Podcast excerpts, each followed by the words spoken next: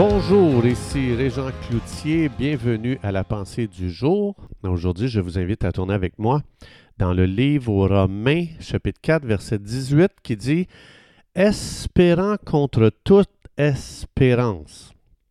Je répète, espérant contre toute espérance, Abraham crut en sorte qu'il devint père d'un grand nombre de nations, selon ce qui lui avait été promis, tu seras ta, telle sera, pardon, ta postérité.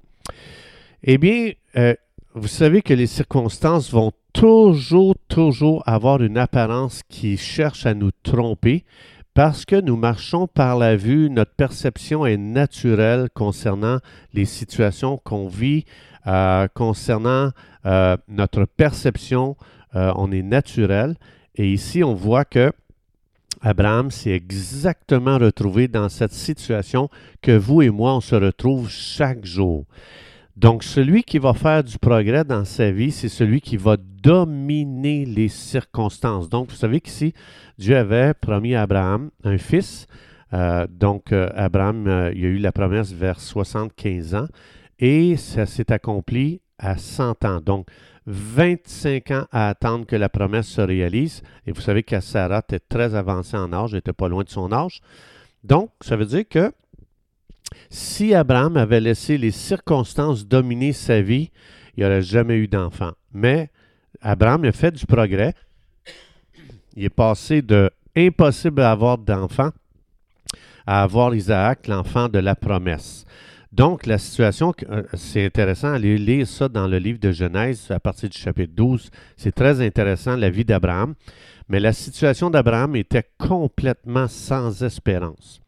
Donc, aux yeux des hommes, il n'y avait aucun moyen qu'un enfant naisse dans des circonstances pareilles.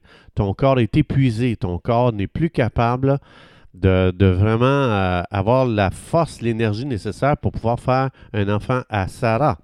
Et dans cette situation désespérée, parce qu'Abraham s'était attaché à la promesse de Dieu, il a gardé l'espoir.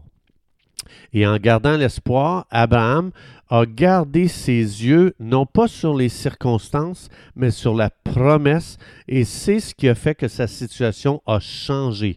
Parce qu'une promesse, c'est ce qui vient animer la foi d'une personne. Et Abraham est devenu le père d'une multitude de nations.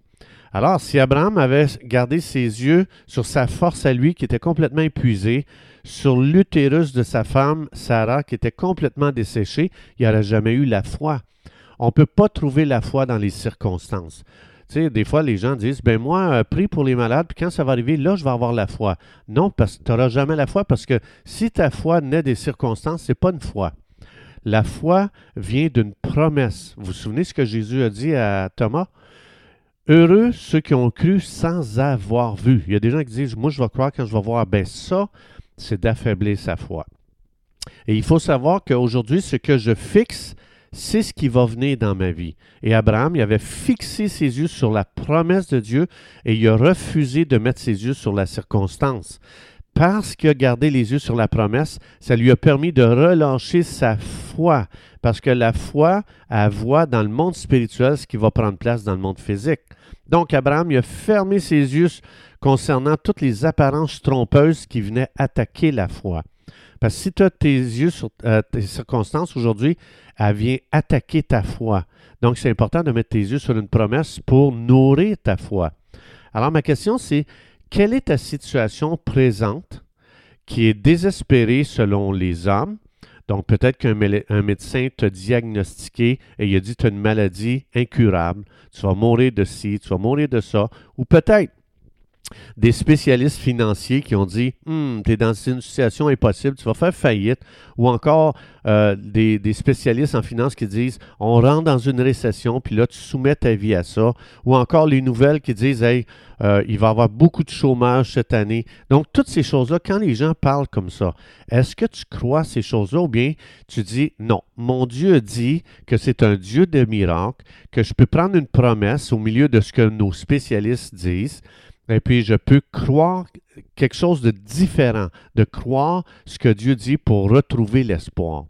Alors, si tu es dans une situation où est-ce que les spécialistes ou nos spécialistes de ce monde nous disent tu es dans une situation impossible, bien gloire à Dieu, ça veut dire que tu es dans la même situation qu'Abraham.